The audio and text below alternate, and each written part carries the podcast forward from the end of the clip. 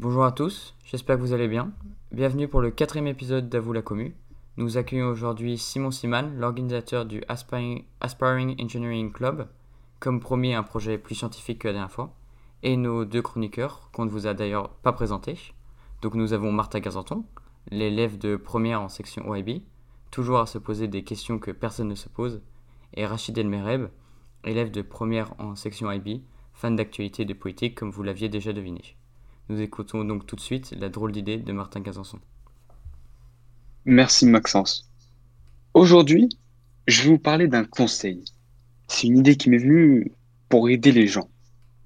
Je me suis dit, alors on est en période de confinement, de Covid, on ne peut pas faire exactement tout ce qu'on veut, on ne peut pas vraiment sortir.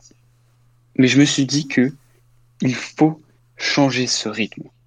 Il faut que chaque personne, et je pense que c'est primordial, ait une reconnexion avec la nature. Alors, par reconnexion avec la nature, c'est pas forcément ça que je veux dire. Il faut surtout que chaque personne sorte de cette routine, cette routine de citadin euh, qui nous entraîne et qui nous aveugle, le cycle du travail ou dans nos cas le cycle des cours. Il faut qu'on sorte, qu'on arrête d'être enfermé sur nous-mêmes, même si c'est pour pouvoir euh, nous éduquer en étudiant. Mais il faut qu'on arrête d'être dans ce cycle renfermé sur soi-même. C'est pour cela que je conseille à toute personne de sortir, de faire une reconnexion avec la nature. Et parce que je vais vous poser une question, rhétorique bien évidemment, qui est avez-vous déjà marché dans la forêt, seul ou avec quelqu'un dans le simple but de marcher, sans distraction? Eh bien, je vais vous dire que c'est un des meilleurs sentiments. Et je pense que si chaque personne réussissait à caler une sortie comme ça, simple, sans rien, le monde irait mieux. Et que, en vrai, il faudrait que chaque personne le fasse pour les autres aussi, pour avoir une meilleure interaction entre nous. Donc, je vous dis, pour pouvoir mieux avancer, il faudrait que chaque personne ait une reconnexion directe avec la nature. Et aujourd'hui, c'est donc un conseil que je vous donne. Merci de m'avoir écouté. Excellent, merci Martin. Je vous rappelle que si vous aussi, vous voulez, chers auditeurs, faire une chronique, vous pouvez nous contacter à travers notre site ou à travers notre Asta radio.seul. Vous êtes tous les bienvenus. Recevons maintenant Simon Siman qui va nous parler de son projet de Aspiring Engineer Club. Bonjour Simon, ça va? Oui, très bien, et toi? Merci, très bien. Tu es un élève de première IB qui a pris comme spécialité ou higher levels maths, physique et biologie. Tu es aussi le co-créateur et co-organisateur du club Aspiring Engineers avec Alexandre Massoud, un très bon ami à toi, qui malheureusement n'a pas pu venir aujourd'hui. C'est ça? Oui, effectivement. Mm. Et du coup, est-ce que tu peux nous expliquer ce que c'est ce projet et en quoi il consiste?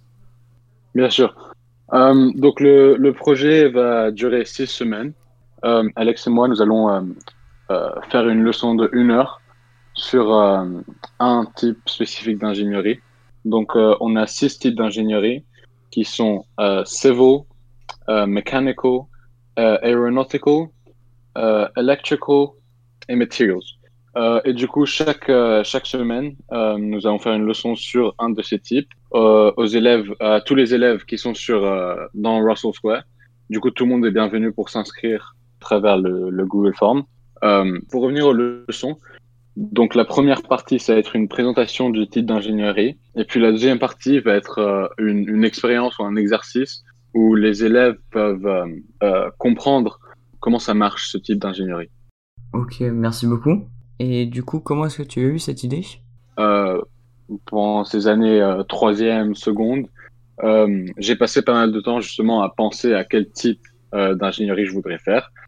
Et, euh, et, du coup, je pense que, que ça serait vraiment intéressant pour euh, seconde, même première, à, à, avoir plus de compréhension sur ces différents types d'ingénierie pour faire, un, pour faire une décision plus informée quand ils veulent choisir quel type d'ingénierie ils veulent faire à l'université.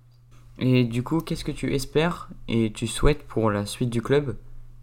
Euh, bah, J'espère euh, premièrement euh, que euh, bien sûr les élèves peuvent euh, bénéficier beaucoup de ce club et qu'ils sortent avec, avec beaucoup plus de, compréhension voilà, les différents types d'ingénierie et qu'ils puissent faire une décision informée quand, quand ils veulent décider quel type d'ingénierie ils veulent faire. Euh, mais aussi, euh, ce serait vraiment intéressant de voir des gens qui sont pas particulièrement déjà intéressés, qui sont peut-être euh, intéressés dans les maths ou simplement les physiques, ou, même qui sont pas tellement intéressés, mais qui, veulent juste euh, savoir ce que c'est et, euh, s'informer dessus. Ce serait très intéressant de les avoir dans notre dans notre club et pourrait mener à, eux faire une carrière dans ces ou être plus intéressés dans ces différents types d'ingénierie.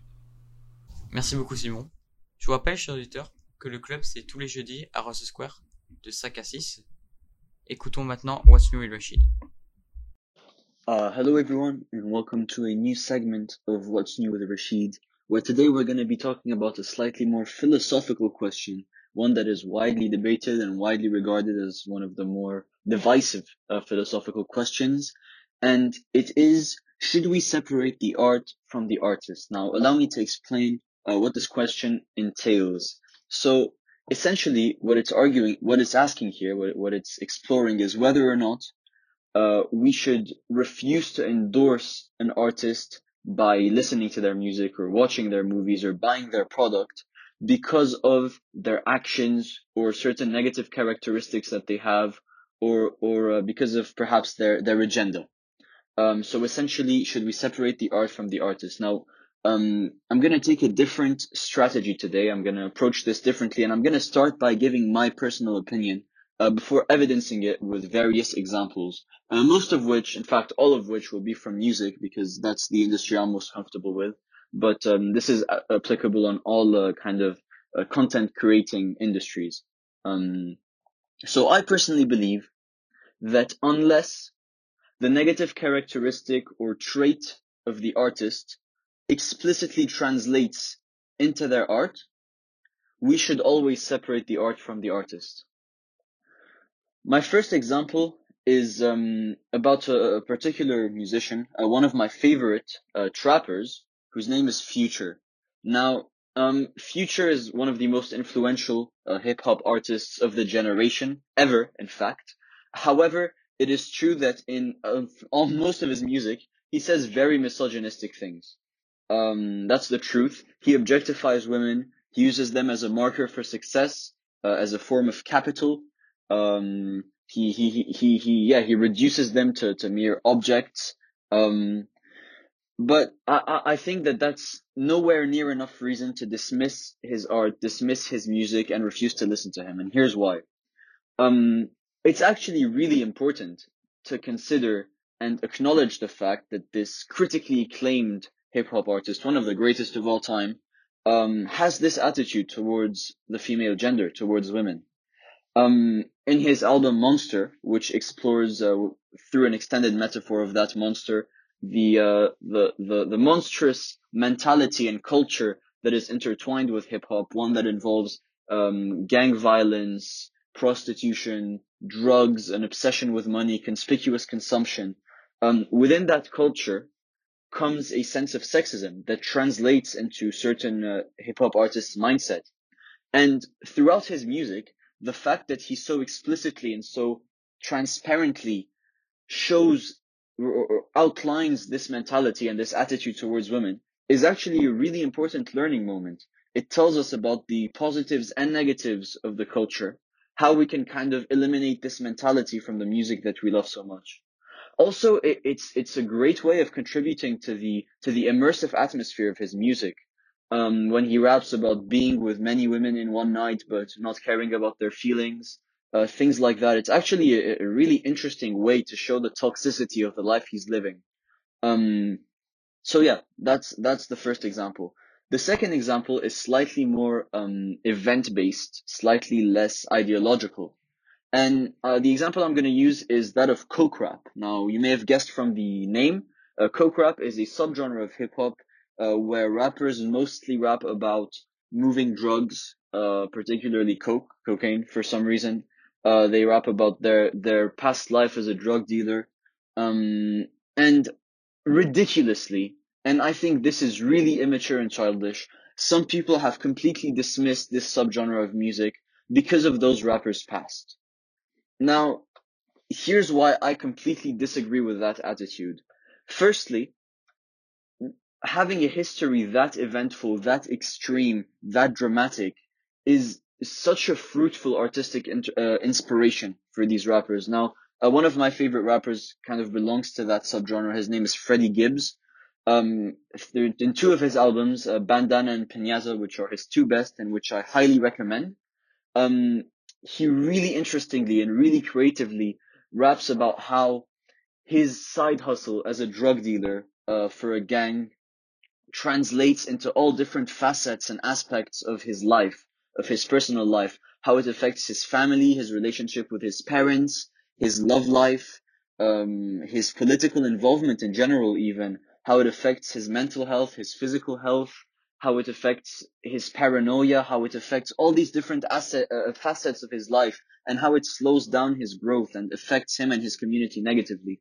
And I think that's such an interesting way to describe this seemingly one-dimensional issue. Um, another rapper, Pusha T. Now, uh, he was uh, very popular mostly in the early 2000s in his um, duo Clipse. Um, but he, he actually glorifies that lifestyle. So people kind of have an issue with that.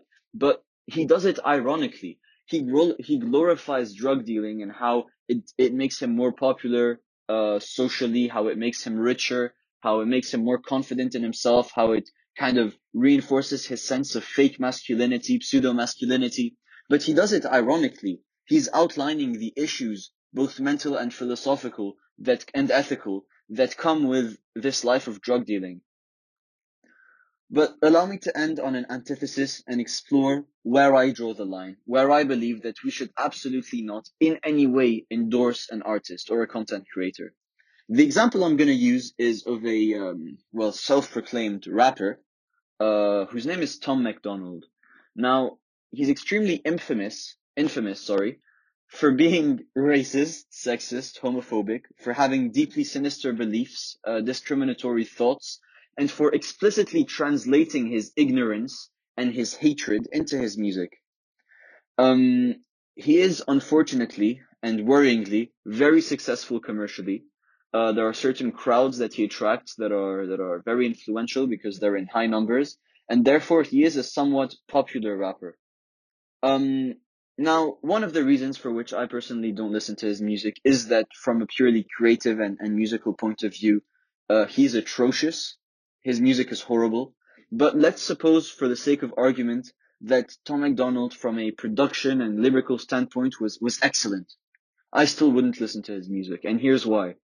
I would be directly glorifying um, or painting in a in a good image music that puts forward racist beliefs, sexist beliefs, bad ideas, music that undermines even uh, some of the uh, horrible shootings that took place in the US in recent years.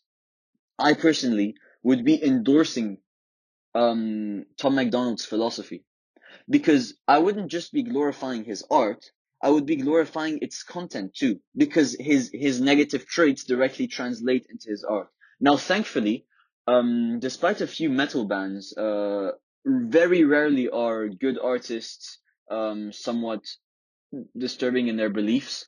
Uh, usually with artistic intelligence comes, uh, common sense and, uh, political intelligence and social intelligence. Now, there are exceptions, of course, but that's somewhat a privilege. So, no matter what your stance is on this question of separating the art from the artist, um, you must remember that it's always important to take these the nuances of these issues into account, to think not only of the extremes, but of all different examples, and to make sure that we're always ethical and considerate in the ways that we approach these issues. Uh, thank you everyone for tuning in, and this was this episode of uh, What's New with Rasheed. Merci beaucoup Rachid. C'est la fin de notre quatrième épisode de À vous la commu. On se retrouve tous les mercredis sur Radio Rossel, sur toutes les plateformes de diffusion, donc euh, Spotify, Google Podcast, etc. J'espère que ça vous a plu, chers auditeurs. C'était À vous la commu par Maxence Rocro, et vous étiez bien sur Radio Rossel. Bonne soirée.